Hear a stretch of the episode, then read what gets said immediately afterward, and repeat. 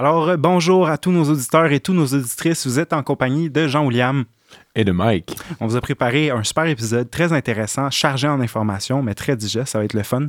Donc, on est en compagnie de Marie-Élise Sanson, agronome et professeure adjointe au département des sols et génie agroalimentaire à l'Université Laval également accompagné de Étienne Hiergeau, donc professeur agré à l'Institut national de la recherche scientifique. C'était un épisode passionnant. On a plongé dans un monde invisible puis grâce à eux, on a pu observer un peu, savoir comprendre ce qui se passe là, dans nos sols. Exactement. Donc, c'est ça, l'épisode portait vraiment sur le sol, les dynamiques, euh, aussi l'état des sols actuellement au Québec, comprendre c'est quoi les, différents sols qui existent, puis comment on peut faire pour en prendre soin, les entretenir et avoir de meilleures pratiques.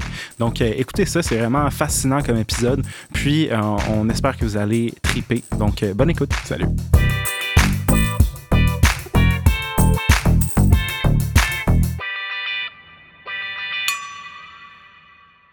Bienvenue à tous et à toutes. On est présentement en compagnie de Marie-Élise et d'Étienne Yergo. Merci d'avoir accepté l'invitation puis de venir euh, prendre du temps, dans le fond, pour nous jaser. On apprécie vraiment ça. C'est super apprécié.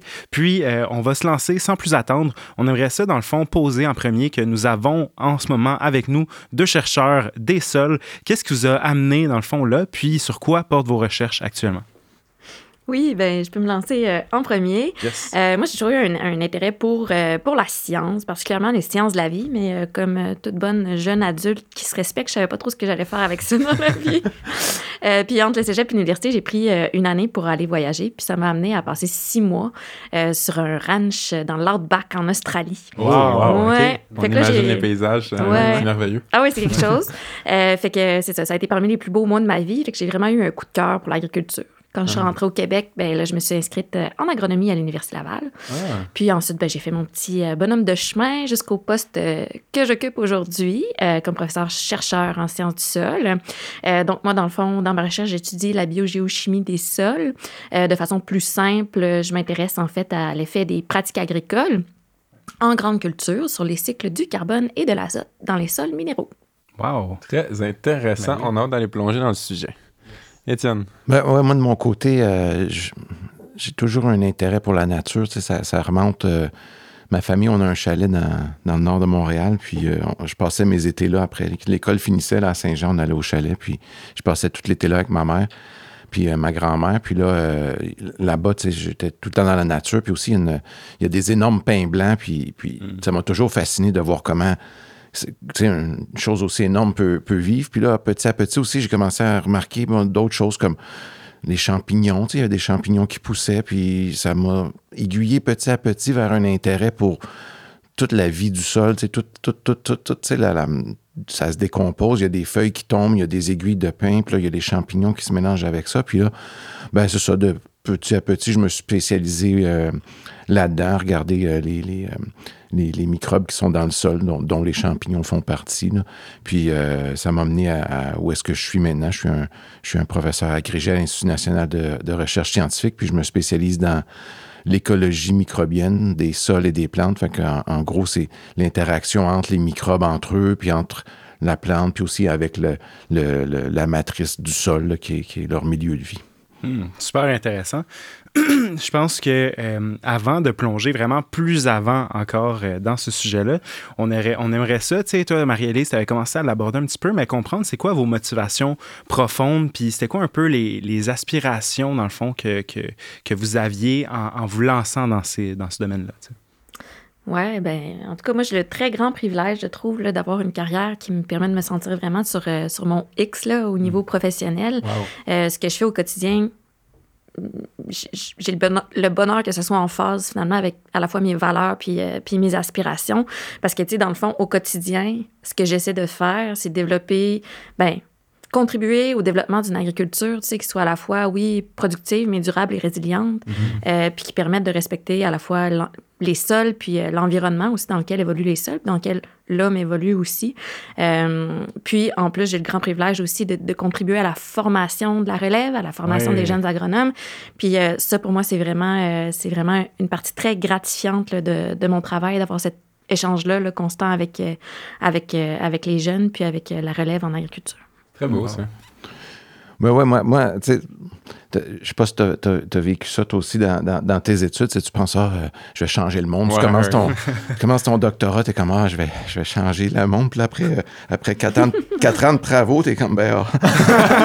Qu'est-ce que j'ai Tu as, fait, as fait un peut-être un petit incrément, tu sais, parce que c'est ça le, critère pour, pour, avoir ton doctorat. Il faut que tu aies fait un petit incrément, mais tu n'as pas, pas changé le monde. Là. Mm. Mais, fait, fait, mais, disons, mes attentes sont un peu plus basses maintenant. mais c'est surtout, ça, c'est surtout, comme, comme tu as dit, ça, je suis d'accord, tu sais, la, la, la, formation. Fait que c'est vraiment à travers mon, mon, mon, mentorat avec mes étudiants qui vont eux autres devenir des chercheurs que je pense que mon influence peut. C'est un peu une, mm-hmm. un, truc pyramidal. J'ai plusieurs étudiants, puis eux autres vont pouvoir transmettre euh, puis continuer à. On est dans l'enseignement pyramidal, non dans la vente pyramidale. Non, non, non, il n'y a, a, rien à vendre. Nice. Ben, euh, on, pour terminer un peu dans cette espèce de people euh, moment-là qu'on est en train d'avoir, euh, on va juste vous demander, dans le fond, si vous êtes en mesure d'identifier dans votre vie, justement, un moment que vous, on pourrait qualifier ensemble comme épiphanique. Oui. Oui. épiphanique. Écoute, tu sais, moi, je te, je te parlais de de justement quand, quand j'étais quand j'étais jeune. Mais c'est pas une épiphanie, c'est une, longue, une longue réalisation. Y a pas, mm-hmm. on, on, imagine des fois les chercheurs là, sont euh, comme Eureka. Eureka y a, je sais pas, là, euh, tranquillement mm. que tu te que tu te spécialises dans quelque chose, que tu t'intéresses euh, à, fond à quelque chose, puis là que ça devient vraiment intéressant, que tu es un peu aux limites de la connaissance. Mais, mm. mais tu sais, il n'y a pas. je pourrais pas dire un moment que j'ai fait comme Ah! Ben, pas encore, peut-être. Il me reste encore quelques années de carrière. Mais je trouve ça intéressant quand même, le point que tu dis. Des fois, tu réalises que tu en arrives aux limites de la connaissance. Puis juste ça, ça me donnait un espèce de petit frisson là, de me dire comme, hey, t'es dans des, vraiment des chemins inconnus. C'est quelque chose là-dedans de fort aussi. Ben, en, fait, en, en, tant que chercheur, c'est ça, il faut que tu recherches, il faut que tu recherches activement le, le la sensation d'être un idiot. c'est bien dit, ça. c'est ça que si, si, tu, si, tu, connais tout, ben, tu n'es pas dans, une, dans la zone où est-ce que tu devrais être, où est-ce que tu fais avancer les connaissances. Fait que, en, en, fait, euh, le gros de ma, mon travail, c'est de trouver une question à répondre. C'est pas d'avoir déjà des réponses, c'est de trouver la mm. question. Ça, c'est. Euh, mm. c'est ça. Comme ça, j'entrevois la, la chose. Je sais pas toi. Hein. Ben moi, j'en ai une épiphanie. ah ouais? Ah, chanceux. ben, c'est un virage, dans le fond, mais qui a finalement changé tout le cours de ma vie, là, si je peux le dire comme ça. Mais, mm. euh, tu sais, effectivement, quand je suis rentrée à, l'Université Laval euh, en agronomie après, euh, après être allée en Australie, en Australie, c'était une production de bovins de boucherie, puis de, de viande d'agneau. puis moi, je montais à cheval depuis que j'étais toute petite, fait que je passais tous mes week-ends à la ferme, à l'écurie, etc. Fait que quand je rentrais en agro, pour moi, c'était clair que j'allais en production animale. Mm. J'ai fait ma première année euh, en production animale, puis euh, en deuxième année, il me manquait un cours, fait que j'ai comme choisi un peu par défaut le cours de genèse et classification des sols. Mmh. Fait que là, je me suis inscrite à ce cours-là parce qu'il fitait dans mon horaire, tu sais. Mais c'est que je ne savais pas, c'est que j'allais vivre cette espèce de moment d'épiphanie-là dans mon cours. Euh, je me rappellerai toujours, qui était donné par Michel Caillé à l'époque. Euh, on, on, apprenait les processus euh, de formation des sols. Puis là, ça m'a vraiment happé tout d'un coup. Je me suis dit, ah oh, mon Dieu, mais dans le fond, là, moi, je, je vais aller en production animale, mais les animaux, ils mangent des plantes, puis les plantes, ben, mm. ils poussent sur les sols. Fait ben que les sols sont comme à la base de tous nos systèmes, euh, tout notre système agroalimentaire, finalement. Puis en plus, ben, je, regardais autour de moi, puis presque personne s'y intéressait, puis je me disais, c'est fou que la base du système, personne s'y intéresse, tu sais. Mm. Puis après ça, j'écoutais Michel Caillé expliquer tous les processus qui se passent dans le sol, puis qu'on ne voit pas si on s'y intéresse pas. Puis même si on essaie de les voir, il y en a plein qui se passent dans le microscopique. Fait que, mm. euh, mais toute l'imagination, de tout ce qui peut se passer sous nos pieds, on a l'impression que c'est juste de la saleté, mais non, c'est un univers complet. Puis pour être capable de le comprendre, il faut être capable de, de saisir puis d'intégrer à la fois des notions de physique, de chimie puis de biologie. Euh, puis ça, j'ai toujours trouvé ça comme vraiment motivant, puis magnifique aussi à partir du moment où on se met à creuser, euh, creuser des trous. Là. Ah si vous avez jamais regardé les profils de sol, allez sur Internet, euh, allez euh, Soils of Canada sur Internet, où il y a des profils de sol, c'est magnifique, un podzol, un glissol, un solonette, je veux dire, la diversité est folle, puis c'est ça. À partir du moment où on voit ça, je pense qu'on peut pas faire autrement que de se poser plein de questions sur ce qui se passe là-dedans. Mhm. Wow. Ben écoute, moi, ça m'amène plein d'autres questions. Je pense que deux premières questions. Euh, avant de commencer, là, tu, parlais de, de, de podzol.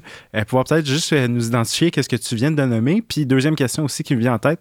Euh, Rides-tu encore le cheval aujourd'hui? Oh. Euh, ben non, malheureusement, euh, maintenant, ben, j'ai de la relève. Mes deux filles euh, montent à cheval, par ah, contre, ouais. Euh, mais moi, avec l'horaire et les enfants et tout, j'ai dû vendre ma jument ah. ouais, après ma première fille. Mais, mais voilà. Peut-être un jour, ça reviendra. Là, je me dis, ouais, quand les filles vont grandir, ça pourrait être une passion commune, qui sait. Ben puis ensuite, ben, pour ce qui est des podzols, ben, le, le podzol, en fait, c'est le sol qu'on a le plus au Québec. Donc, en fait, nos sols, dépendamment de leur processus de formation puis de leurs caractéristiques morphologiques, donc de quoi ils ont l'air, puis de quoi ils sont constitués, euh, ben, on les classe. Euh, dans différents groupes. Et euh, donc, les podzols font partie là, des grands ordres de sol euh, qu'on a au Canada, puis on en a beaucoup, beaucoup au Québec. on les cultive un peu, mais on les retrouve aussi beaucoup, beaucoup en milieu forestier. puis ils sont super... Ben, moi, je les trouve super beaux, là, je sais pas. mais il y a différentes couleurs. Là, à cause des processus qui se passent en surface, c'est brun foncé. Après, on a une belle couche blanche, souvent, ou grise, ou même elle peut être, elle peut être rosée un peu. Donc, ça fait comme presque un effet de gâteau avec du crémage. Puis en dessous, c'est orangé. Puis il peut y avoir des aussi. Puis, hmm. Donc, moi, je trouve que ce sont de très beaux sols visuellement, mais c'est juste un exemple. Il y a plein d'autres ordres de sols qui ont l'air d'autres choses, puis sont tout aussi magnifique. Ah, ben, merci. C'est très poétique comme image. Ouais, quand même. Hein. Le gâteau, on va garder cette référence-là. Super. Ben, tu sais, je pense que justement, on, commence à en parler un petit peu du sol en tant que tel. Puis, tu sais, tu commençais à l'aborder un petit peu, Marie-Élise. On pense à de la saleté, tout ça. Mais, ou même, on pense à une espèce de structure homogène, tu sais, un sol. Mais en tant que tel, tu sais, de quoi est composé le sol? Qu'est-ce qui, qui constitue sa complexité là, en tant que tel? Oui, bien, à la base, un sol, c'est euh, constitué de 45% de minéraux, 20 à 30% euh, d'air, 20 à 30% d'eau, puis 5% de matière organique. Oh, OK, quand même. Hein. ça, c'est le bout fascinant. Je pense qu'Étienne pourrait, pour être d'accord avec ça. Là. Oui, e, e, exact, c'est ça. juste pour donner une image, j'avais déjà... J'avais déjà lu ça, tu sais, que dans, dans les sols, tu as, les bactéries, tu as les champignons, tu as aussi les, les nématodes. J'avais déjà lu que si tu enlevais tout ce qui est minéral, tout sur la planète, tu verrais quand même le contour des continents juste avec la biomasse de, de, oh, nématodes, par exemple. Ça devrait être la même chose avec les bactéries et les champignons. Tu juste avec toute cette biomasse-là, tu, tu, verrais quand même assez bien À l'œil nu, là. Ouais.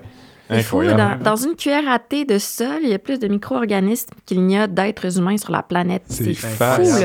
C'est un monde complet. Mm. Puis euh, il y a des chiffres aussi qui sont sortis récemment, je ne sais pas si tu les, as vus, mais ils disent qu'un quart de la biodiversité de la planète se trouverait en, fait dans les sols. Ah, ouais. Donc c'est vraiment euh, le siège d'une biodiversité là, foisonnante. Mm. Euh, puis c'est des écosystèmes qui sont complets là, en eux-mêmes. Puis c'est ce qui fait aussi que chaque sol, justement, a sa signature. Tu sais, on parlait mm. tantôt de podzols, mais tous les podzols sont différents. Mm. Chaque sol est vraiment unique. C'est un écosystème en soi. wow. Non, exact. C'est ça. C'est il y a des chiffres, là, tu peux dire, il y, a, juste les bactéries, tu as 10 000 différentes espèces dans, dans ta cuillère à thé de sol. Fait que là, tu as, toutes sortes d'organismes qui font toutes sortes de, de fonctions. Tu sais, tout le cyclage de la matière organique, le cyclage des nutriments, mm. tout ça, c'est microbien. Puis c'est vraiment comme un genre d'engin bio-géochimique qui, qui, qui, je dis le mot anglais, qui drive tous les, les, les, écosystèmes. Tu sais, si tu arrêtes ça, si tu arrêtes tout ce qui est vie du sol, ben après ça, les, les écosystèmes arrêtent. Là. Tu, sais, tu vas avoir une mm. accumulation de matière organique, on va en avoir jusque par-dessus la tête, puis... Euh, euh, après ça, ça va, tout va mourir parce que les, les, éléments seront plus recyclés.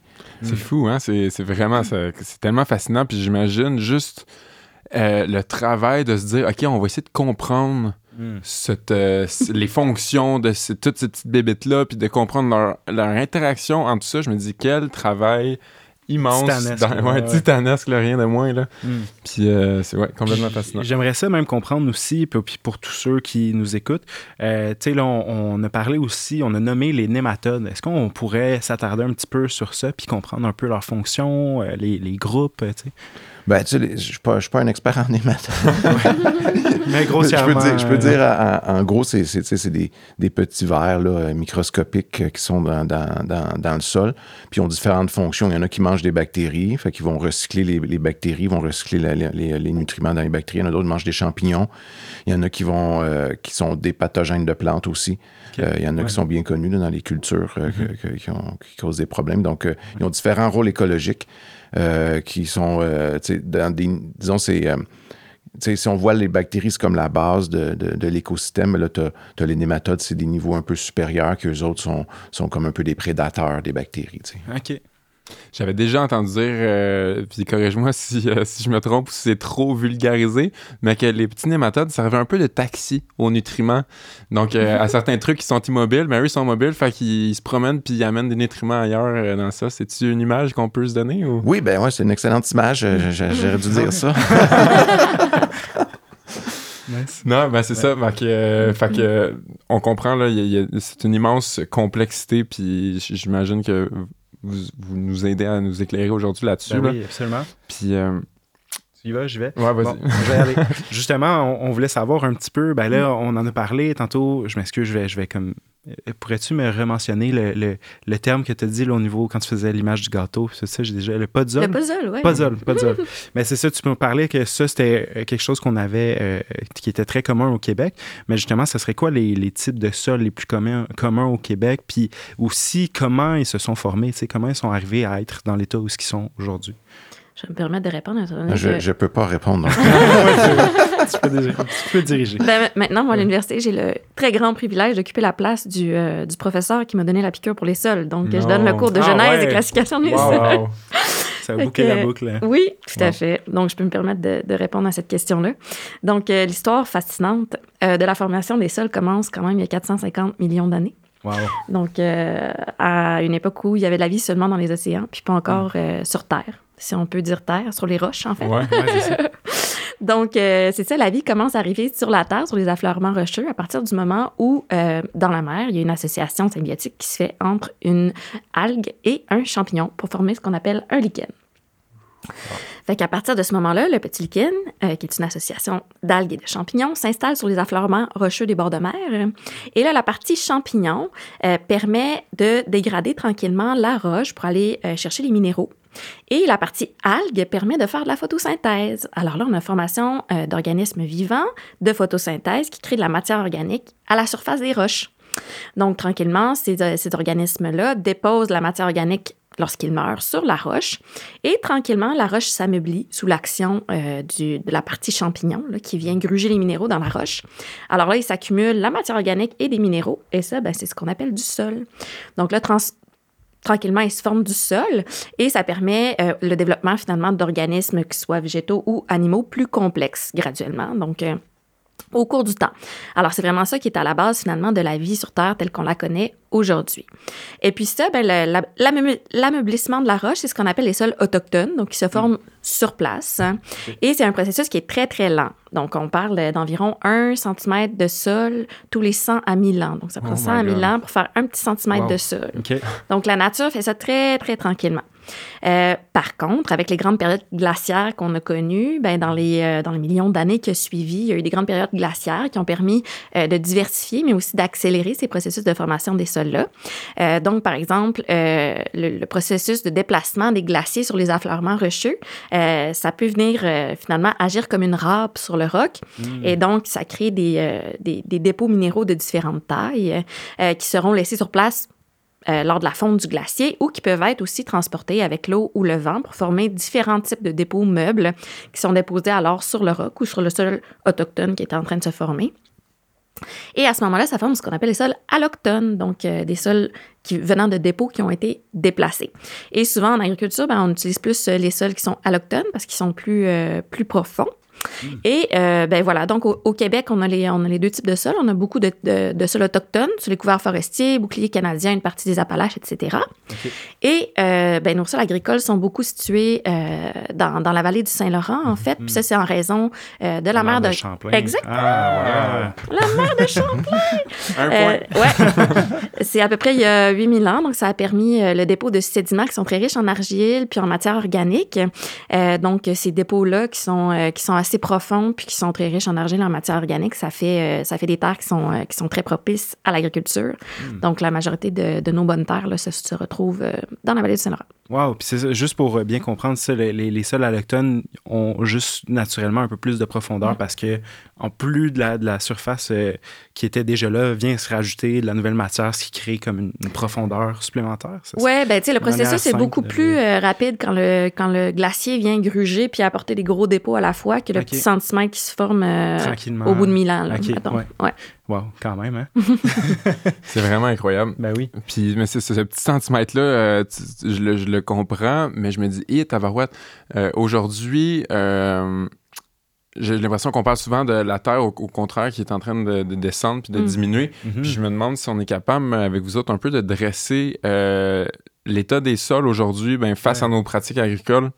Je sais que ça va peut-être être une question plus dans ton camp, là, Marie. Oui, euh, oui, ça va me faire plaisir de répondre. Euh, ben, en fait, malheureusement, à l'international, la situation est quand même assez alarmante. Euh, on parle du tiers de nos superficies arables qui sont considérées comme dégradées. puis parallèlement, on, observe des, des, baisses de rendement sur environ 20% de nos superficies. C'est énorme. Là, quand on pense aussi que nos moyens, nos connaissances, nos moyens s'améliorent, mais nos rendements diminuent sur 20% de nos hmm. superficies à l'échelle de la planète. C'est fou, surtout quand on pense que plus de 95% de ce qu'on mange provient directement ou indirectement des sols. Donc, tu sais, notre survie en dépend directement, puis c'est une ressource non renouvelable, on se rappelle. Là, pas, mm-hmm. euh, on n'attendra pas mille ans pour avoir un centimètre de plus. Là. Euh, donc, euh, c'est ça. Donc, notre capacité à produire de la nourriture, finalement, elle, va, elle va en déclinant, puis la population augmente de façon exponentielle. Fait que quand même, c'est quand même relativement préoccupant. maintenant, pour ce qui est du Québec, euh, ben là, il faut dire qu'on attend les résultats euh, de l'étude sur l'état de la santé des sols agricoles du Québec, qui a été euh, commandée par le MAPAC, donc le ministère de l'Agriculture, puis qui est menée par l'IRDA, l'Institut de recherche bon, par Marc-Olivier Gasser, entre autres. et puis, dans le fond, là, ce qu'on entend dire jusqu'à maintenant, c'est qu'on serait à peu près sur 25% de nos superficies arabes au Québec, on serait en deçà de 4% de matière organique, ce qui est à peu près considéré comme un seuil critique là, par rapport au rendement. Donc, par rapport strictement à la matière organique, 25% de nos terres là, sont euh, problématiques potentiellement. Puis ça serait quoi, mettons, là, on parle de 4% comme étant un seuil problématique.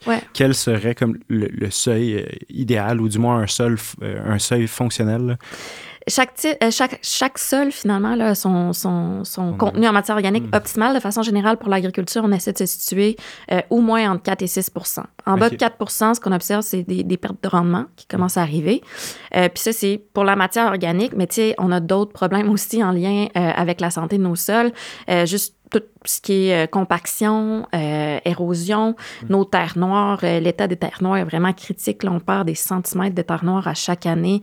les producteurs, ils sont, sont, sont très... alarmés. Ouais, ils sont très alarmés par ça. Là. Eux, c'est ça, c'est leur gagne-pain qui voit, qui voit s'en aller dans, sous leurs yeux. Là. fait mm-hmm, que... c'est des préoccupations assez euh, importantes. Là. Je regardais même aussi récemment dans le Bas-Saint-Laurent les, les courbes de rendement. Là. On voit des mm. rendements à la baisse dans le Bas-Saint-Laurent depuis, euh, depuis euh, les années 2010. puis c'est ça. on est pas mal sûr que c'est lié à des préoccupations par rapport au sol, que ce soit des, des questions de, de, structure, compaction, etc. Descendre des niveaux de matière organique aussi.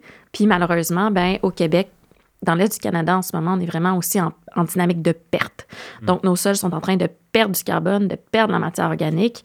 Donc, ils agissent comme des sources de gaz à effet de serre. Puis, en mm-hmm. plus, ben, c'est pas bon pour, euh, pour la durabilité non plus au niveau de la, de la productivité. Puis là, ces sources-là, euh, ces sources-là de, de, de, CO2, dans le sens, est-ce qu'on parle juste de terre agricole ou c'est un phénomène qu'on peut observer? Je sais que ça va peut-être sortir un petit peu de, de ton champ d'expertise, mais c'est un phénomène qu'on observe même dans les sols forestiers ou c'est comme c'est partout? c'est Oui, euh, je sais pas, Étienne, si. Euh, veux... Non, vas-y. T'es bien parti. T'es bien parti. Je, je, connais ça, le carbone, moi. on, on, arrive vers toi, euh, Étienne. Naturellement, on va revenir vers toi. Faire rien pour attendre. c'est ça. Euh, oui, c'est ça. Bon, ben, c'est sûr que dans les sols agricoles, c'est une coche au, ben, une coche au-dessus. Euh, le fait de, de, de labourer la terre, euh, de, de, de, prendre un milieu naturel puis de le mettre en milieu anthropisé qu'on va aller mm. travailler avec beaucoup moins de diversité aussi dans la...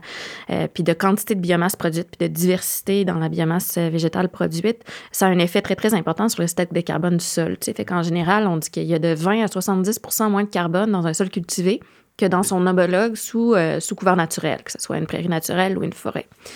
Euh, après, par contre, il y a la notion des changements climatiques qui vient pas nous aider, nous, euh, mm. au Québec et au Canada, parce qu'en général, dans le fond, les stocks de carbone sont très, très importants sous nos latitudes, euh, en raison notamment des conditions froides et humides.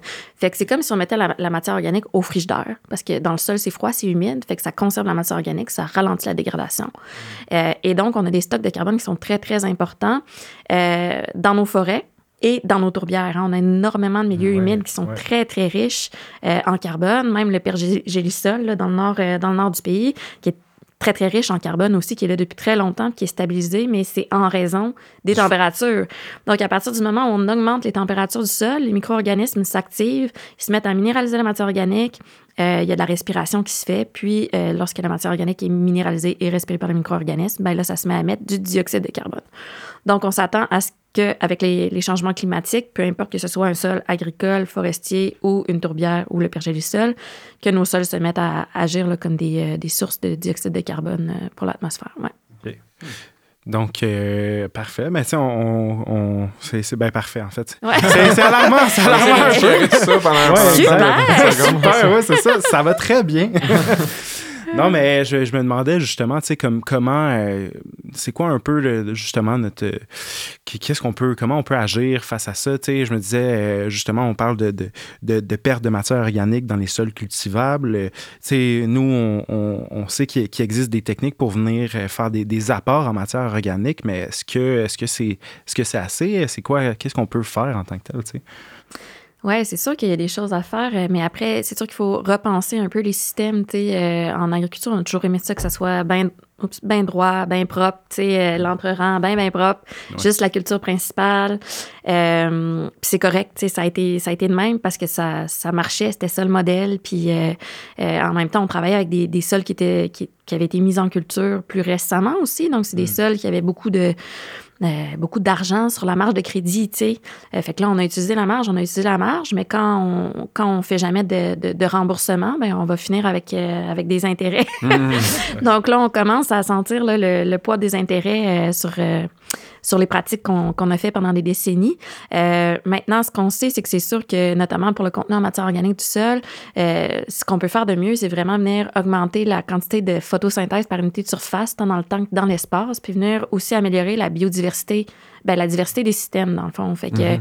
euh, au niveau des rotations, au niveau des cultures de couverture, on veut de la diversité, puis on veut un sol qui est couvert le plus possible de façon à faire le plus de, possible de photosynthèse, donc de formation de matière organique par unité de surface. Sol un sol à nu, on n'en veut pas. Mhm. Euh, après, c'est vite dit. c'est facile à dire.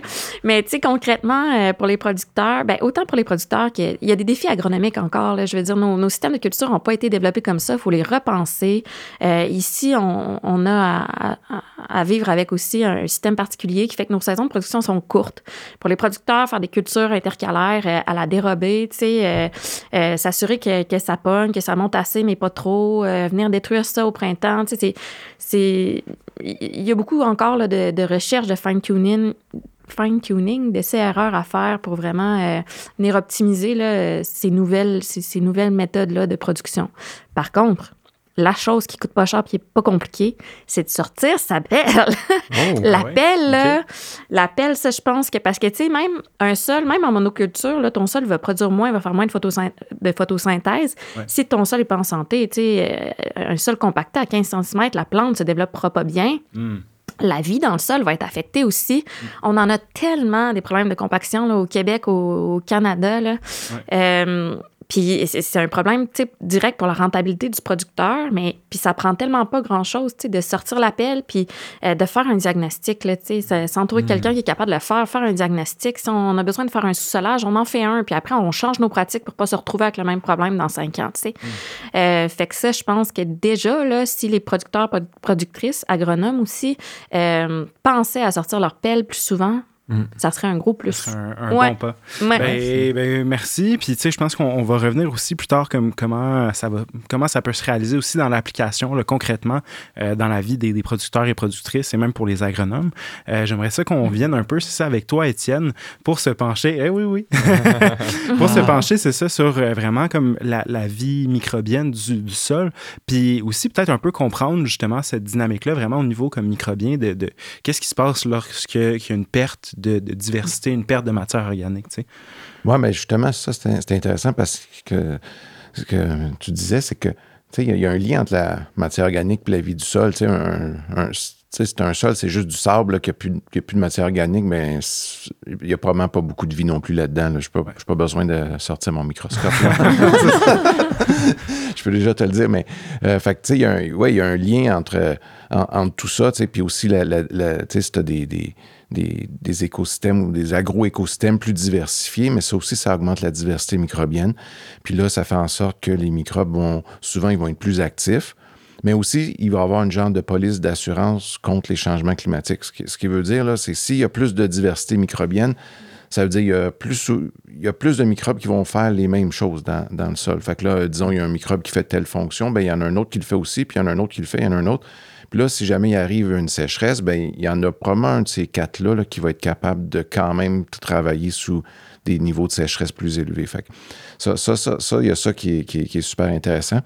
Mais euh, c'est sûr que la, la, monoculture, puis l'usage d'herbicides, de, puis de, de, pesticides, puis d'engrais de, synthèse, tout ça, ça, ça se fait une sélection mm. vers un certain type de microbes euh, donc, ça, réduit la diversité. Il y a une sélection qui est faite pour ceux qui sont capables d'être dans ce genre de conditions qui sont quand même assez perturbées, qui sont loin de leurs conditions naturelles. Fait que c'est certains microbes qui sont adaptés.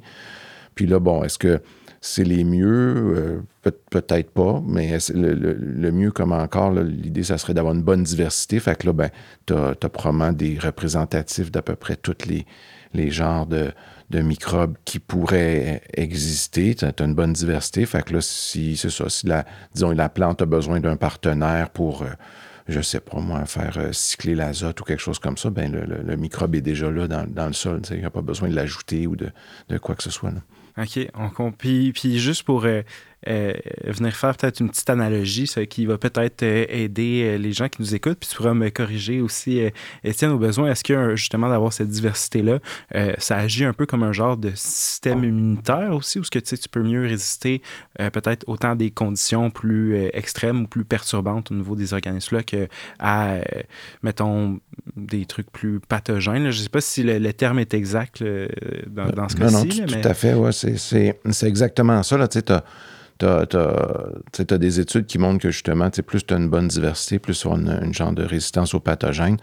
Euh, puis c'est, la, as ça aussi dans, le microbiote humain. Là, on en entend mm. parler beaucoup, ben le microbiote humain. Là, puis là, bon, euh, si tu as une bonne diversité, une bonne flore intestinale, ben, tu, vas être plus résistant euh, aux pathogènes. Puis là, l'exemple classique, c'est quelqu'un qui va prendre des antibiotiques, ça va dépléter sa, sa, flore intestinale. Puis là, bon, il va, avoir, il va avoir Clostridium difficile qui va s'installer là, puis il va avoir euh, des diarrhées à répétition. Mhm. Euh, c'est un peu, euh, si je peux faire une analogie, c'est comme un, c'est comme une gang de d'adolescents ou de, un petit peu des, jeunes délinquants qui sont, sont, qui sont dans le métro. Tu sais, s'ils si, sont tout seuls dans le métro, ils vont commencer à faire des graffitis. Mais si c'est à l'heure de pointe, il y, y, a comme une, une, y a beaucoup de monde qui sont juste là. Puis là, ils vont, ils vont, se, ils vont se tenir un peu tranquille. même même s'il n'y a pas, il y a personne qui, il a pas de police là-dedans, c'est juste le fait qu'il y a d'autres organismes que la niche écologique est occupée, mais là, ça, fait en sorte que les mhm. pathogènes se tiennent plus tranquilles. Ah, c'est intéressant, ça. C'est intéressant, c'est une, bonne analogie aussi pour pouvoir comprendre tout ça. Puis sinon, euh, tu sais, justement, dans, un cas où on, on perd des sols, euh, euh, ou plutôt on perd de la qualité au niveau du sol, admettons, autant pour la vie organique que pour même la culture en tant que telle, quand on pense à des sols qui, des fois, ont été comme contaminés, puis qui, qui ne sont plus utilisables, c'est quoi nos solutions, mettons, face à ça? Y a-t-il quelque chose qui existe? Ah oui, mais c'est sûr, il y a, il y a tout le c'est un sol contaminé, tu sais, tu peux le pelleter puis aller l'enfouir quelque part ailleurs. Ce qui se fait, c'est pratique qui se font. Ça, c'est, ben, ça, oui, c'est, je ne vais pas me faire d'ennemis, là, mais c'est, une pratique euh, classique, là. Euh, euh, mais il y a d'autres méthodes qui, justement, utilisent les, euh, euh, les microbes pour décontaminer le sol. Là. Ça, ça, dépend aussi c'est quel type de contaminant. Là. Si on parle de, de contaminants organiques comme, je sais pas, du, du pétrolier, là, des hydrocarbures ou du, du diesel, n'importe quoi, mais il y a des microbes qui sont capables de dégrader ça. Euh, ils vont le minéraliser, fait qu'ils vont le, transformer jusqu'en CO2. Ça va s'en aller en CO2. Euh, donc, il y, a différentes façons de faire ça. Une des façons, moi, j'ai travaillé beaucoup euh, en phytorémédiation. Fait qu'on on, prend des plantes, on les met dans le sol, puis là, la plante va interagir avec les microbes, elle va les stimuler parce que la plante va transférer une partie de ses, ses photosynthétas. Fait que ce qu'elle fixe avec la, la, la, photosynthèse, elle va le transférer aux microbes, ça va les stimuler, puis les autres vont dégrader les, euh, les, euh, les, hydrocarbures pétroliers dans le sol. Wow, c'est pas magnifique ça? oui, c'est magique, mais c'est ça, c'est une. C'est euh, une méthode qui est. tu sais, c'est biologique, fait que c'est c'est plus dur de prédire combien de temps ça va prendre. Hmm. Fait que là, c'est pas nécessairement adapté pour, mettons, tu, tu veux décontaminer la station-service puis construire des, des condos, là, tu sais. ça, ça, ben, tu peux, tu peux arriver là de ça va prendre... des contracteurs patients. Oui, c'est ça. tu peux dire ça va prendre entre 0 et 15 ans, c'est tout ce qu'on peut dire. Puis, c'est peut-être euh, plus rapide de prendre un camion puis d'envoyer ça ailleurs, mais... Mais euh, disons comme, mettons, euh, dans l'est de Montréal, où est-ce qu'il y a des, des, des, juste des friches industrielles, où est-ce que tu peux juste, regarde, on va planter des, nous, on, a utilisé des, des saules, c'est beau, ça fait une petite forêt en plus. Puis après ça, ça te décontamine ça tranquillement. Puis après ça, tu as, déjà ça de fait. Là, tu sais. Hmm. Moi, j'ai une question pour toi, Guillaume. Est-ce que je peux me ben permettre? Oui, ben oui, vas-y. euh, là, on parle des micro-organismes qui vont venir vraiment minéraliser au complet les hydrocarbures, par exemple. Euh, mais il y a de la phytoremédiation, je ne me trompe pas aussi, qui se fait par la plante, que la plante est capable d'extraire certains contaminants dans le sol. Ça se peut-tu? Exact. moi aussi, j'ai une question. C'est qui, Guillaume? Ah, excuse-moi! non, non, mais je pense que c'est moi. Oui. Bon, c'est correct. Euh, je, vais m'appeler Guillaume pour aujourd'hui. Non, excuse. Alors, c'est correct. Mais euh, oui, c'est ça. Non, oui, euh, exact. Il y a aussi, là, je parlais des hydrocarbures pétroliers, mais tu as aussi des fois les métaux lourds qui peuvent, eux autres, être absorbés par la plante puis être immobilisés dans leurs racines. Même, il y en a certains qui vont aller dans les parties aériennes, vont être transloqués dans les parties aériennes. Fait qu'il y a oui, c'est ça. La, plante a un rôle à, jouer. Ça dépend du contaminant. Là. Souvent, euh, euh, les microbes sont souvent plus adaptés à dégrader le contaminant, mais pour l'immobiliser dans, quelque chose, la plante peut-être est, mieux euh, adaptée à ça. Quoique encore, les microbes vont changer l'état d'oxydation des différents trucs, donc leur mobilité dans le sol. Fait que après, moi, je me suis toujours questionnée. J'avais lu que les cucurbitacées étaient bons pour faire la phytoremédiation. Ah Ben oui, mais après ça, je me suis dit, ben, puis après, après qu'on les mange. Ouais, ouais c'est ça. Qu'est-ce qui se passe à ce moment-là? Exact, c'est une bonne question. Non, mais euh, ouais, c'est, ça dépend c'est quel contaminant, puis c'est, c'est de quoi qu'on parle exactement, parce que certains vont rester dans les parties racinaires. Donc, tu, tu veux pas faire pousser les carottes, là. Euh, mais il y en a d'autres comme ça va, ça va peut-être pas se rendre aux, fruits. tu sais, fait que dans, dans, ce sens-là, ça pourrait être quand même correct, mais c'est sûr que je, je, je, recommande pas de partir des potagers dans, une ancienne raffinerie de pétrole. Il y a quelque chose là-dessus. Je me rappelle, ben à Montréal, il y avait une trolley de jardins euh, euh communautaires, jardins collectifs, jardins communautaires. Puis un moment donné, il y a un, un, un, grand projet de, de, de, tester les sols sur ces, euh, sur ces parcelles-là. Puis tu réalisé qu'il y en avait plusieurs qui étaient contaminés. Mm. Euh, ils ont dû en fermer plusieurs. Dans d'autres qui étaient moins pires, ils conseillaient euh, certaines cultures puis ils déconseillaient d'autres. Genre les mm. légumes feuilles, euh, si tu cultives ça, mange pas ça.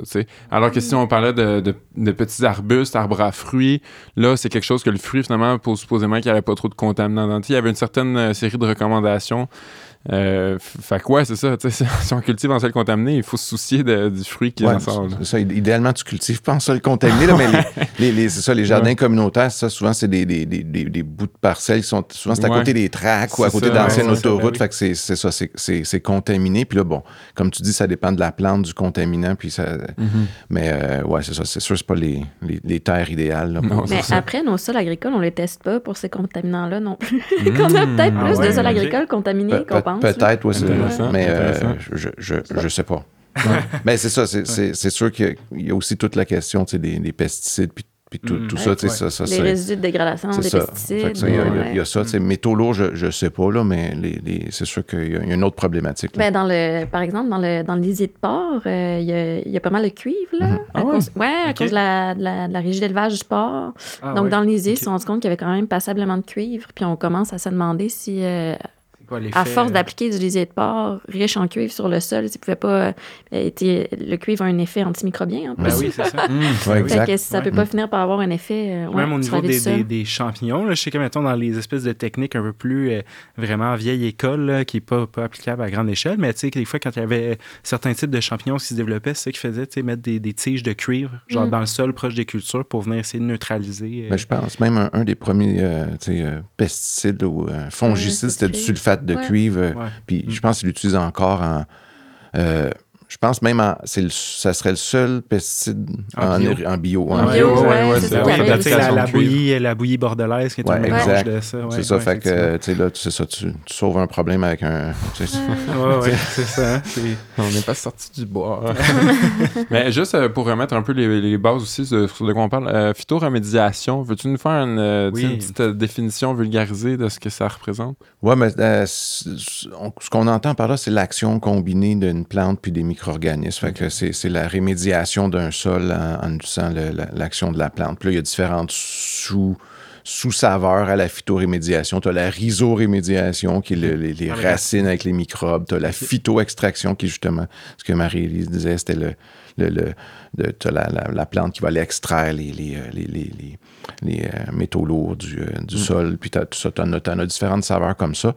Euh, donc, c'est ça, c'est vraiment l'utilisation d'une plante pour remédier. Mais ça, c'est c'est ça que la plante ne vit pas seule. Ça n'existe pas une plante sans microbes. Fait que c'est la plante et son microbiote qui vont aller agir puis faire euh, la, la, la, rémédiation d'environnement. OK. J'ai une petite euh, question d'actualité après ça. Je te laisse, on reprend le cours de, du podcast, mais c'est qu'il s'est passé quelque chose récemment d'actualité en Ohio.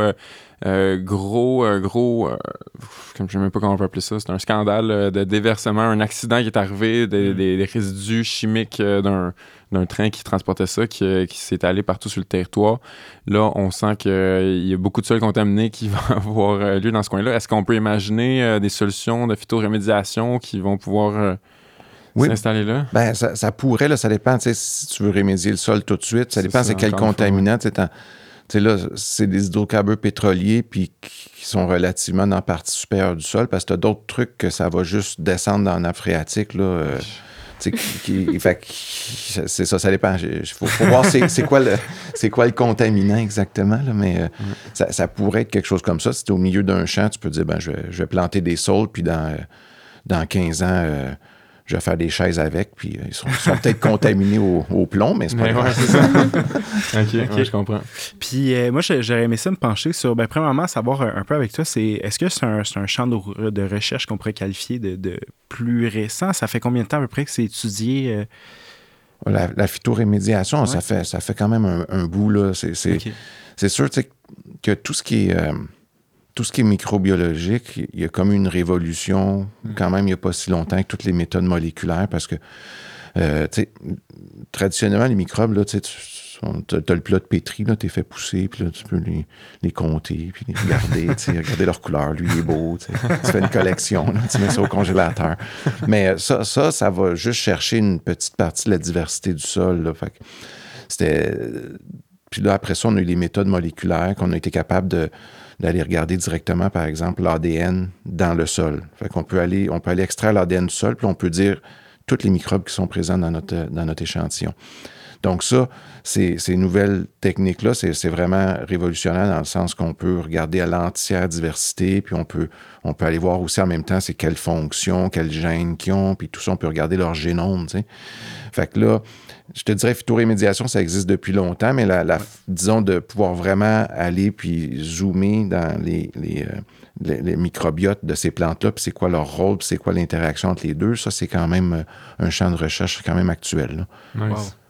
Puis euh, justement, est-ce qu'on pourrait parler un peu, c'est quoi comme les, les, grands, euh, les, les, grands coups, mettons, de la phytorémédiation dans les dernières années? Est-ce que tu sais, euh, comme concrètement, des endroits qui auraient été justement nettoyés?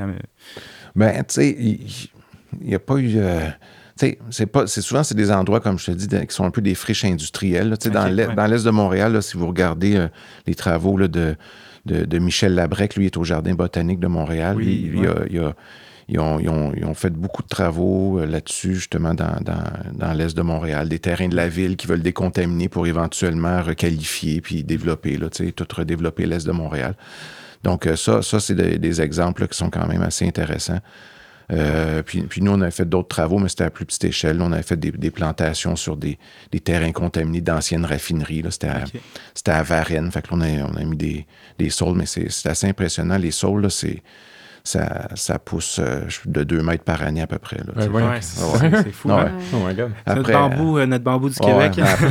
j'ai une photo de moi, là, moi, moi je fais, je fais 6 pieds 4, puis je suis dans le champ, je suis dans le champ de après, je pense, trois ans, puis les, les, les, saules, ils doivent faire, euh, ils doivent faire 15 pieds facile. Wow! wow. quand même, c'est impressionnant. Non, ça, ça, ça, ça, pousse. Est-ce que ça avait fait l'objet d'un reportage à la Semaine verte? Euh, peut-être. Ah, c'est la publicité. on ne peut pas faire de la publicité pour une autre émission. Ah, non, il ne faut pas les nommer. Parce que je me rappelle être étudiante en agronomie puis voir un reportage là-dessus. Oui, ouais, ça. Vous mesuriez les saules. c'est fort possible. Puis justement, euh, à quoi on peut s'attendre? Attendre aussi dans le futur à venir en termes de phytorémédiation, une espèce de peut-être euh, euh, approfondir encore plus euh, les, les, le, le, potentiel, le, potentiel, le bagage de, de plantes et de, de, microbes qui peuvent effectuer un rôle. C'est quoi? Oui, mais c'est ça qui est, qui, est, super intéressant. Souvent, c'est qu'on n'a même pas besoin de rajouter des microbes. Ils sont déjà dans, dans, dans, le sol contaminé. Il y a déjà des microbes. C'est juste question des stimuler. OK. fait que là, la plante, c'est un peu ça son rôle, c'est qu'elle va amener de l'oxygène, des éléments mm. nutritifs, puis elle, va, elle va changer changer un peu la structure du sol pour faire en sorte que les microbes soient capables de, dégrader les, composés, mais sont, sont déjà présents. Je te dis, par exemple, nous, on a fait des études aussi dans. Là, c'était pas de la phytorémédiation, c'était juste de la biorémédiation dans le Grand Nord canadien, à, à la base militaire d'alerte. Ça, c'est comme la, place la plus au nord tu peux aller quasiment. Ah ouais. Puis eux autres qui avaient fait, je sais pas qu'est-ce qu'ils avaient fait, là, ils avaient fait un accident, puis ils avaient cassé un, un genre de. Tu sais, ils chauffent au diesel, là, c'est des mm. génératrices. Fait que là, il a cassé un petit pipeline, ou je sais pas quoi. Puis là, le, sol était contaminé. Puis là, euh, tu sais, moi, je faisais partie d'une équipe, on avait fait des biopiles. Fait que là, on a fait juste des piles. On n'a rien rajouté là-dedans. On a juste mis des nutriments, puis juste le fait de tourner le sol ça a, ça a décontaminé le diesel. Ah, ouais. ça, ça, ça, il fait fret là-bas, là, fait que ça marchait deux, deux mois par année peut-être, mais même, même après quelques années, c'était tout disparu. C'était il y a aussi de la volatilisation, c'est sûr, c'était pas mm. juste de la bio, mais... Fait que, ouais, c'est ça, il n'y a, a, pas nécessairement besoin de, de nécessairement rajouter. Je pense que les, dans ce domaine-là, les, barrières, c'est plus euh, par rapport à l'adoption mm. de, de, de, ces méthodes-là, parce que... Souvent, les, les, les, gens ont un background un peu plus d'ingénierie, euh, moins de biologique. C'est ceux, ceux, ceux qui, qui, sont responsables des décontaminations, souvent, c'est des firmes d'ingénierie. Fait que là, bon, eux, autres, ils aiment ça. Ils peuvent calculer combien de camions, combien d'heures de pépines qu'il me faut. Puis là, bah, si je pèle ça, puis je mets ça dans un truck, j'envoie ça là-bas, ça me coûte tant, c'est fini. sais. Ça se calcule bien. Ça se calcule bien. C'est un, un, beau chiffrier Excel.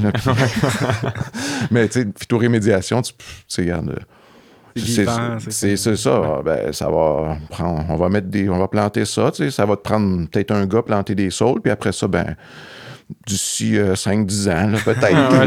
ça, va, être décontaminé, mais, mais c'est ça aussi. C'est le côté, peut-être, si on connaîtrait encore mieux hmm. toutes les, conditions, c'est que c'est tellement complexe, l'interaction plante-microbe hmm. contaminant, ben, on pourrait mieux prédire, peut-être. Ça, ça serait quelque chose d'intéressant si on pouvait dire, ben, euh, regarde, j'ai fait une analyse de ton microbiote, de ton sol contaminé. Je, te dis tel sol, dans cinq ans, c'est fait. Si on est capable de dire ça, ça déjà, ça, je pense que ça euh, montrer l'adoption, exactement. Hmm.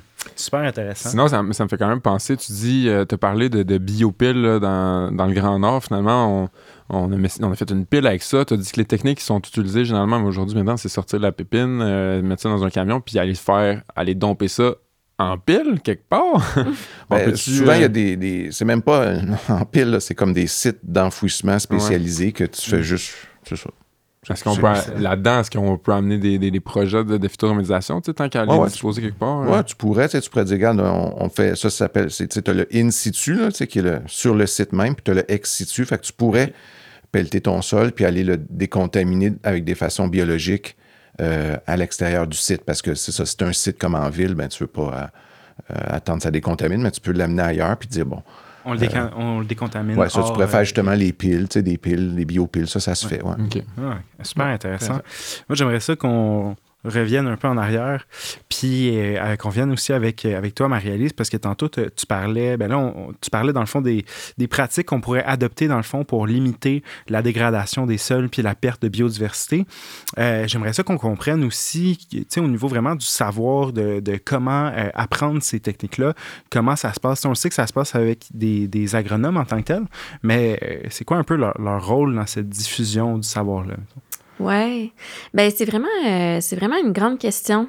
C'est vraiment, ouais, c'est vraiment une grande question. Écoute, euh, tu sais, le savoir, oui, il y a les agronomes, mais il y a les producteurs aussi là, qui, qui ont tout un bagage, tu sais, qui connaissent leur sol puis euh, leur système mieux que, mieux que n'importe qui d'autre. après, les chercheurs, nous, on, on, joue un petit rôle aussi qu'on essaie de, de, répondre à des questions que les producteurs ou les conseillers peuvent se poser. puis il y a les conseillers, tu sais, qui sont supposés faire le pont un peu entre la recherche puis, puis le producteur dans les faits, est-ce que ça se passe comme ça? Hmm. C'est plus difficile. On, on, évolue tous dans notre, dans notre réalité. Les producteurs sont à côté comme ça se peut pas. Là, euh, et ils travaillent, ils travaillent comme des fous dans les opérations terrain, dans la gestion de leur entreprise, etc. Euh, les conseillers, il y en a très, très peu qui sont formés adéquatement en sol. Hein. Nous, euh, je ne sais pas pour McGill, mais à l'Université Laval, il y a environ seulement 5% de nos étudiants en agronomie qui choisissent les sols. Mmh, euh, donc, ça fait en sorte que sur le terrain, on a vraiment une infime proportion d'agronomes qui ont une formation pour dire je vais faire de l'accompagnement, je vais creuser un trou, je vais faire un diagnostic, je vais faire de l'accompagnement pour la gestion des sols. Mmh. Euh, c'est une ressource qu'on a, qu'on a presque pas. Là. Puis après, ben c'est ça. le transfert du savoir peut se faire de plein de façons. Une des façons qu'on voit qui, qui, est la meilleure, en fait, c'est le transfert entre producteurs. Fait que, on a nos producteurs innovants, finalement, euh, qui sont en avant de la parade, qui essaient des trucs chez, chez eux, qui se plantent souvent à leurs mhm. propres frais. Mais après, quand ils trouvent une formule qui marche, oh, ben là, le voisin commence à regarder. Ah, ben, ah, mhm. OK, il y avait une sécheresse. Chez nous, euh, ça n'a pas poussé, mais chez le voisin, ça a poussé. Qu'est-ce qui a fait que moi, j'ai pas fait? Mhm. Fait que là, ça commence à s'entraîner comme ça. Fait que c'est ça. De plus en plus, on essaie de faire une espèce de triangle d'or entre les chercheurs, les conseillers, puis euh, les producteurs pour vraiment favoriser le transfert. Mais, euh, mais c'est difficile, tu sais, parce que pour nous, les chercheurs, ce qui compte, c'est les papiers qu'on va publier dans les bonnes revues scientifiques. bon, fait que, tu sais, on, vit tous un peu à travers ces, ces réalités là euh, mais, euh, mais voilà, le rôle de, de l'agronome, finalement, c'est d'essayer de faire le pont entre les chercheurs puis les producteurs. L'autre enjeu qu'on a en agronomie, euh, bien entendu, c'est euh, le rôle de l'État qui a beaucoup changé là, au cours des dernières décennies euh, en agriculture. Donc avant, je parlais des producteurs, moi, des fois, qui ont une cinquantaine d'années puis qui disent hey, moi, dans le temps, j'appelais au MAPAC, le conseiller du MAPAC venait chez nous, c'est gratuit, il me faisait un accompagnement pour la gestion de mes sols et tout. Ah là, tranquillement, le gouvernement s'est un peu retiré de ça, puis ça a laissé plus de place à l'industrie. Puis là, loin de moi l'idée de démoniser mes collègues qui sont agronomes pour l'industrie mais c'est juste que leur rôle à eux, ce n'est pas de faire de l'accompagnement en gestion agro-environnementale et en santé des sols. C'est l'accompagnement par rapport aux produits que eux. C'est ça, les euh, fertilisants, euh, les pesticides, etc. Ils connaissent ça, puis bon, ils accompagnent le producteur, c'est parfait, mais ça ne fait pas partie du mandat de l'industrie de faire de l'accompagnement agro-environnemental. Le problème qu'on a, c'est que légalement, euh, un producteur peut faire affaire strictement avec un agronome issu de l'industrie. Et c'est gratuit. Après, le gouvernement finance les, euh, les groupes conseils en agro-environnement. Donc, le producteur peut aussi faire euh, appel à un, un, agronome qui est dans un club conseil en agro-environnement, puis qui a peut-être des meilleures euh, connaissances ou dont le mandat inclut le fait de faire un suivi au niveau de la gestion des sols. Par contre, c'est un, un service qui est payant. Donc là, il y a cette espèce de, disparité-là là, qui fait que en faveur peut-être un peu là, des, conseils de l'industrie. puis ben, là, après, il y a les conseils du MAPAC qui sont encore présents, mais qui ne peuvent pas répondre à la demande au nombre qu'ils sont, ne peuvent pas répondre à la demande à la grandeur de la province. Mm-hmm. Puis euh, euh, comment ça aussi, que, pourquoi dans le fond est-ce que, euh, du moins à l'Université Laval, est-ce que toi tu as un peu une explication pourquoi si peu d'agronomes vont se spécialiser vraiment en termes de, en sciences des sols? C'est une bonne question. on sait pas. ben oui, on le sait un petit peu quand même. Tu sais, à la base, le sol c'est moins sexy là. Tu sais, les animaux. oui, oui, c'est ça. Ben les plantes. Moi j'ai appris le nom, j'ai fait un herbier. Mais tu sais, les sols, avant, sais, pareil pour moi, je rentrais en agro, j'allais pas en agro pour étudier les sols. Tu sais, j'avais jamais entendu parler de tout ce qui se passait dans les sols. Puis on en parlait, on parle tellement moins des sols qu'on parle des plantes ou des animaux. Mm. Euh, pourtant, c'est ça, c'est là, puis c'est merveilleux, puis c'est tellement complexe. Puis je pense que, tu sais, quand on en entend parler, puis quand on creuse, puis quand on regarde, puis quand on s'y intéresse, ben c'est tout aussi fascinant. Ah Mais tu sais, à la base, je pense que c'est ça, c'est un petit peu moins sexy. Mm. Puis ça demande aussi, euh, comme je disais tantôt, c'est tellement des écosystèmes complexes, mm. euh, puis beaucoup dans, dans, le microscopique aussi, tu sais. Euh, nous, les cours à l'université en sol, ben, il y a beaucoup de cours en, physique, tu sais, tout ce qui est drainage, irrigation, physique des sols, transport des solutés. après, il y a des cours en chimie aussi, beaucoup. tu sais, ça demande d'intégrer quand même des, des notions scientifique assez euh, poussée. Euh. Assez poussée, ouais, pour être capable de, de faire un, un, bon accompagnement. Là. Donc, des fois, même juste, les étudiants, ils regardent ça, puis euh, bon, ça leur tente plus de faire, tu sais, un herbier ou de faire un cours en physique du sol? fait que des fois, la voie de la facilité est un peu, ouais, ouais, prend le dessus un petit peu. Mais je pense, moi, j'ai espoir pour le futur quand même. Là, je pense qu'on commence à parler plus des sols, puis j'espère que ça, ça, va, ça va faire une différence parce que les actes professionnels agronomiques, là, il y en a beaucoup, beaucoup qui sont liés au sol puis à la gestion des sols. Fait ben que, ouais à partir du moment aussi, je pense, où les jeunes agronomes vont se rendre compte de l'importance pour la profession de, de, ces notions-là, ben peut-être aussi. Ça va encourager, ça va, faire, euh, ça va faire euh, boule de neige, puis euh, on croise les doigts, effectivement. puis, juste pour comprendre aussi un peu plus, parce qu'on le sait que justement, à travers les années, même les, les, conseils agronomiques aussi ont beaucoup changé avec les mm. pratiques, avec le monde qui, avec notre monde contemporain qui a changé lui aussi, puis les notions qu'on a appris. que, comment ça, dans le fond, il y a certaines pratiques qui peuvent être qualifiées aujourd'hui de plus dommageables, mais qui étaient quand même préconisées malgré tout euh, à l'époque lorsqu'on demandait des conseils? Parce que c'était rentable sur le court ah. terme. Mm. Mais tu sais, c'est sûr que quand tu pars avec un, tu pars avec un sol super riche, tu sais, qui vient d'être défriché, plein de matière organique et tout, tu te mets à labourer, et là, ça minéralise. Mais là, quand ça minéralise, ça, ça chaud de l'azote, des éléments nutritifs, etc. Les, plantes poussent bien. Mm. Puis là, les, les, nouvelles technologies, les pesticides et tout, tu appliques ça, et ça te claire ça. Tu sais, mm. fait on peut pas, on peut pas juger ce qui s'est fait dans le passé. Là, tu sais, ça marchait. Puis euh, ça marchait. C'est juste que sur le long terme, on n'a peut-être pas pensé que, bon, mhm. c'est sûr que si mon sol minéralise à fond Léon euh, pendant 10 ans, ben, ça se pourrait qu'au bout de 20 ans, je me retrouve avec un. épuisé. Euh, ben, c'est ben, ça. Ça se peut que ça se peut qu'il finisse, c'est ça, par être essoufflé. Euh, mais tu sais, c'est ça. On peut pas juger ce qui s'est fait avant, on peut juste faire le constat là puis essayer de réfléchir différemment pour le futur, je pense. Hein. Hmm, absolument. Puis justement, euh, peut-être pour mettre aussi ça en perspective, j'imagine dans un sens que même l'agronomie en tant que telle, c'est pas, pas un métier qui date de, de je sais pas moi, des, des centaines d'années dans un sens. C'est le métier d'agriculteur et agricultrice, oui, mais, mais même l'agronomie, euh, est-ce que tu, sais à peu près au, au, Québec, à partir de quand il y a vraiment eu comme un ordre des agronomes? Je sais que là, je te prends peut-être ah, de cours, là, mais... L'ordre sera pas fier. Ah, ok, ben, on oublie ça. On, C'est correct. Donc, euh, comment allez-vous? non, ben, je pense que d'abord, on, on, va passer du secteur agronomique vraiment plus vers les producteurs, productrices, parce que justement, on parle de, bon, de conseils qui ont été plus dommageables en tant que tel au niveau du sol. Euh, puis aussi, je pense qu'on a souvent tendance, lorsqu'on parle de comme Ah, ça va mal au niveau des sols, ça va mal au niveau de l'environnement, on pointe souvent dans l'agriculture dite conventionnelle les producteurs du doigt, mais comme à quel point c'est légitime en même temps de, de, de, ben, de, les pointer du doigt puis de remettre un peu euh, toute la responsabilité sur leurs épaules alors que ben, c'est des gens qui malgré tout essayent de vivre de faire vivre leur famille. Puis, ah oui. Ah oui, c'est complètement fou. Euh, les producteurs, aujourd'hui, on leur demande vraiment de porter tous les chapeaux. Mm-hmm, mm-hmm. C'est rendu des gestionnaires d'entreprise. Il faut qu'ils soient bons en comptabilité, il faut qu'ils soient bons en gestion des ressources humaines, il faut qu'il y ait des notions en mécanique, en météorologie, en biologie. c'est fou, là. Puis ils travaillent comme des malades. Puis à la mm. fin de l'année, ils ont de la misère à se tirer une marge, là. Euh, la plupart des producteurs agricoles, ils, peinent à, à, se garder la tête hors de l'eau au mm. niveau financier.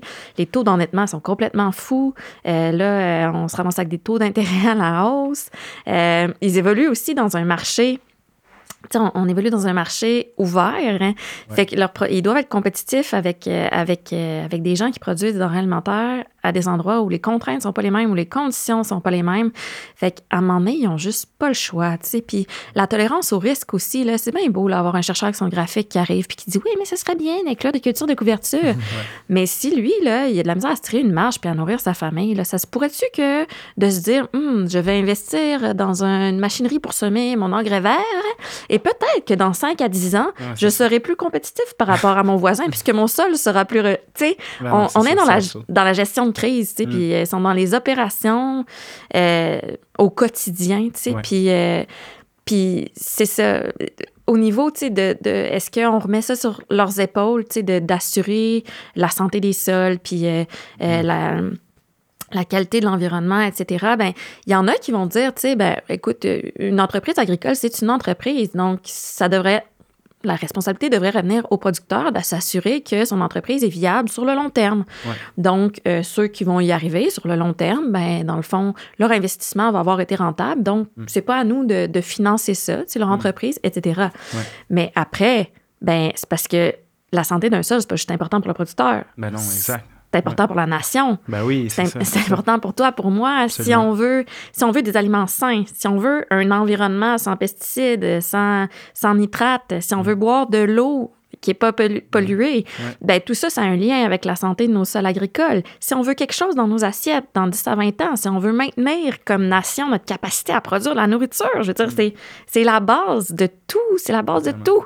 Fait que si, si on remet tout ça sur les épaules du producteur qui, lui, dépend des lois du marché, on, vient on, vient à être euh, caduque un peu dans nos efforts à vouloir faire quelque chose de mieux. Puis, tu sais, sans nécessairement vouloir euh, dédouaner euh, de toute responsabilité les gens qui, qui mm. font ces pratiques-là. Je pense que, comme tu dis, ça serait intéressant de, de, voir un meilleur support vers des transitions qui sont plus écologiques pour pas qu'ils aient assumer tout seul les, les charges de, de, de ces transitions-là, puis d'essayer de faire la bonne chose. Parce que je pense que, même pour être franc, tu sais, avec, avec Michael, tu sais, on vient d'un. On vient d'une agriculture un peu différente, où ce qu'on est plus ben, dans la petite échelle, le bio. Puis euh, je pense que un certain temps, on comprenait ben en tout cas, moi, je parlais pour moi.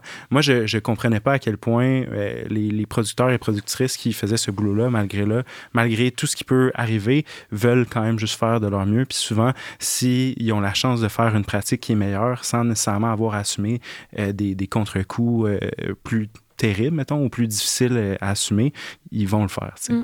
Donc, euh, oui, ouais, c'est sûr. Puis euh, Si la décision qu'on prend, c'est de s'en retirer, ben après, on s'expose juste à la possibilité qu'il ne se passe rien. Ouais, ben oui, puis ça, ça serait catastrophique, pas juste pour l'entreprise agricole, c'est catastrophique pour, pour notre société. Ben pour ceux qui mangent, donc tout le monde. Ouais, pour ça, la, qualité de nos cours d'eau, la qualité de nos sols, la qualité de notre terre. Mm c'est un bien commun. Là, ça appartient pas à une ou deux personnes. Il faut tous s'en préoccuper. Puis euh, mm. c'est important de comprendre ces enjeux-là. Donc, euh, mm-hmm. ben, merci de venir nous éclairer euh, par rapport à tout ça. Ben oui, absolument. Je pense qu'on. Écoute, ça a passé tellement vite. C'était vraiment intéressant. Merci encore. J'aimerais ça qu'on puisse, en terminant, peut-être aller plus vers justement, c'est quoi vos, vos, espoirs pour le futur chacun? Qu'est-ce que vous aimeriez voir arriver, dans le fond? Pour vos recherches, pour votre vie, l'environnement, at large. C'est ça. Vous avez carte blanche. Tu peux y aller. je vais te laisser commencer, Oh, oh non. lance la balle. Je ne suis pas préparé de réponse. Non, mais, euh, ah. non, en termes euh, en, termes de, de, recherche, puis ça, je, le vois de, de, plus en plus, c'est de. Moi, ça, j'essaie de faire, c'est quand je vais dans des trucs plus grand public ou euh, parler avec les, les agriculteurs, les, les agronomes, j'essaie de sensibiliser au fait que il y a toute une richesse, une vie. Mais, mm. La vie du sol, on l'entend de plus en plus, qu'il y a quelque chose de vivant là, puis que que c'est quelque chose d'important à, à prendre en compte parce que ça peut, ça, ça, a une influence sur tout le reste des processus du, de l'écosystème. Fait que ça, c'est vraiment ça, c'est de, de, de, disons, de, tu sais, les, les, les, les, bactéries, puis les, c'était les premiers êtres vivants sur la Terre, tu sais. Ben oui. Puis là, ils sont comme vu qu'on les voit pas, ils sont comme passés sous silence, mais ils sont partout. Il n'y a, rien qui existe qui n'a pas de bactéries dessus, à moins que tu aies un, un, bubble boy là, ou quelque chose. ça n'existe pas. Une, plante, pas de bactéries, un humain ou un animal, pas de bactéries, ça n'existe pas. C'est vraiment de, de qu'on prenne conscience de ça. Puis ils ont un rôle fondamental comme, comme engin biogéochimique dans, dans toutes sortes de processus super importants. Fait que c'est de, de prendre en compte cette, cette, cette euh, c'est ça, cette importance-là. Hmm. Oui. Oui, vraiment. Ben Merci. Ben oui, c'est clairement un message qui, qui devrait euh, porter parce que c'est vraiment fascinant de se rendre compte qu'on vit dans un monde de bactéries finalement. Ben oui, on a longtemps pensé que c'était le monde des humains, mais non, on est dans un monde de bactéries, euh, de ce que je comprends aujourd'hui. c'était quoi? C'était même, euh, un moment donné, j'écoutais faire un, petit aparté rapidement, mais je pense que c'était Boucard Diouf qui parlait, qui, qui, dans un autre épisode d'un podcast, en tout cas avec Guillaume Wagner, il, lançait ça un peu juste comme, comme image que ah, ben, l'être humain pourrait être dans un sens juste un véhicule à bactéries. Tu sais. On comme les taxis des, des, bactéries pour reprendre ton. Non, non, exact, c'est ça. Moi, j'ai comme vision, tu sais, mais je suis biaisé peut-être, là. Qu'on est juste un gros fermenteur euh, à bactéries. C'est bon, ça, l'image. Ouais, euh, ouais ben, moi, de mon côté, euh, on en parlait un petit peu avant l'enregistrement, mais tu sais, mm. j'ai deux filles en bas âge, puis mm. il y a des matins que je me lève, puis que j'ai plus d'espoir que d'autres matins. Euh, mais tu sais, ce que je me dis, en ce moment, en plus, on a l'impression que l'adversité arrive un peu de tous les fronts. Là, sais La pandémie, euh, la guerre, la, la, crise climatique, la crise économique. Mm-hmm. là, des fois, je, je, les regarde puis je me dis, oh mon Dieu, tu sais, dans quel monde. Euh, dans quel monde ils vont vivre? Après, je me dis, ben, peut-être que c'est ça que ça nous prend, collectivement, d'être tellement au bord du gouffre que coudon, on se dit qu'il est temps de changer de système complètement, tu sais. Mm. Parce que la réalité dans tout ça, c'est que c'est pas la faute du citoyen, c'est pas la faute du producteur, c'est même pas la faute à Trudeau ou euh, au ministre de l'Agriculture, c'est quand on, évolue dans un système qui est pas soutenable à long terme, sais. Puis ça, ben, ça, ça va demander des changements majeurs. Puis moi, ce que j'espère, c'est que ben on, on, se rende compte là, que ces, ces signaux-là, c'est des signaux qui nous disent qu'il est temps qu'on repense nos systèmes. Mm. C'est bien dit. Puis, euh, puis moi, en tout cas, de mon côté, ça résonne certain. Puis mm. j'ai l'impression qu'on a pu le vivre un peu. La pandémie en a été une crise, une adversité qu'on a tous vécu. Puis les, les changements qu'on a vus juste au niveau, euh, c'est ça, l'agriculture, juste en temps de voir plus de clients qui, qui venaient, on a marché plus d'abonnements pendant une année, là, du moins, là, ça a redescendu un peu. Là. Mais pendant une année là, pandémique, là, on a vu les abonnements aux, aux paniers bio qui, qui, se sont, qui ont explosé. Mm. Fait que, on, on voit des changements qui arrivent face aux adversités. Fait que... On le sait que, ben, en tout cas, je pense que l'humain, euh, de manière inhérente, euh, a cette force-là, cette adaptabilité. Merci. face au changement, qui va nous permettre de, d'un moment donné à, à, avoir aussi la force de regarder ces, ces, événements qui arrivent là, puis de prendre des actions conséquentes. Puis comme tu le dis, peut-être que ça arriver un petit peu plus près du gouffre, un moment donné, ça va être euh, cette espèce de force-là, ce désir-là de survie qui, qui va nous, nous prendre. Moi aussi, c'est ça que, que, que j'espère. Mais merci beaucoup. Pour vrai, c'était super intéressant comme conversation. On, a été choyés de, de vous avoir aujourd'hui, puis euh, c'était un très bel épisode. Merci, merci. Puis merci à tous ceux qui nous ont écoutés et toutes celles qui nous ont écoutés à la maison. On espère que vous avez tripé autant que nous. Donc, euh, Merci de l'invitation. Merci. Merci d'avoir été des nôtres pour cet épisode des Radicules. On espère que vous avez aimé. Euh, pour voir tous nos épisodes précédents et pour rester à l'affût des prochains, rendez-vous sur élevageetculture.ca ou abonnez-vous aux pages Facebook et Instagram d'Élevage et Culture. Vous pouvez également nous soutenir et suivre notre projet de démarrage euh, d'entreprise en vous abonnant à notre Patreon. Alors, on veut donc remercier les studios, euh, la Shop Studio, où on enregistre euh, depuis nos débuts. Euh, enfin, merci à notre super belle équipe, Laura Chipello, notre réalisatrice et coordinatrice de projet, Marie-Ève Lemaire Saint-Gilet, notre coordonnatrice aux commandites, et finalement Safia Barou, notre productrice. Merci. À la prochaine.